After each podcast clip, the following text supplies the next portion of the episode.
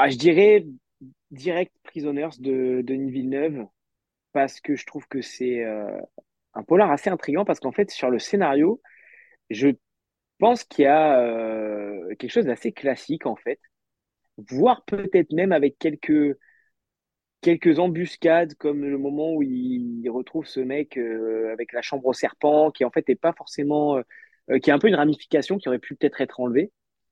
Mais ce que je trouve fascinant dans ce film, c'est que le metteur en scène est tellement brillant euh, qu'en fait on est pris par les tripes de A à Z, ça joue extrêmement bien.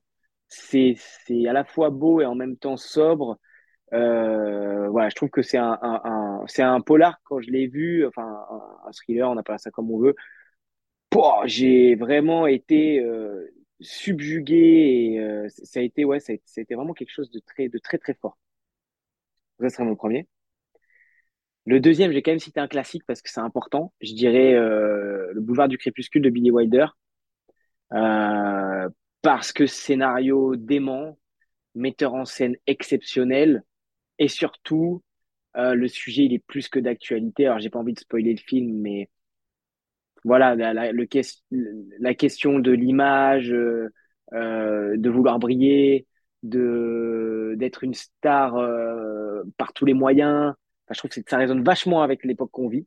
Ça va les réseaux sociaux, tout le monde qui veut essayer de briller, tout le monde qui veut être une star, machin.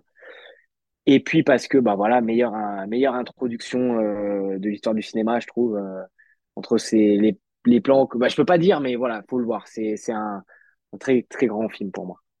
Troisième, je dirais, alors c'est peut-être pas forcément du vrai polar, mais c'est un bouquin qui m'a marqué et qui est parce que justement c'est pas du vrai polar, je dirais euh, du vrai polar, du vrai euh, du vrai polar, pardon.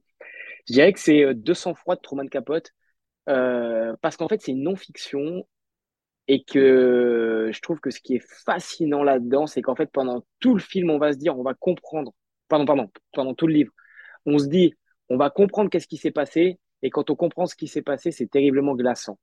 Ça porte vraiment son nom, de sang-froid. Et c'est génial, ça se lit, euh, ça, ça se dévore et en même temps, euh, c'est glaçant. C'est un vrai questionnement sur l'humanité. euh.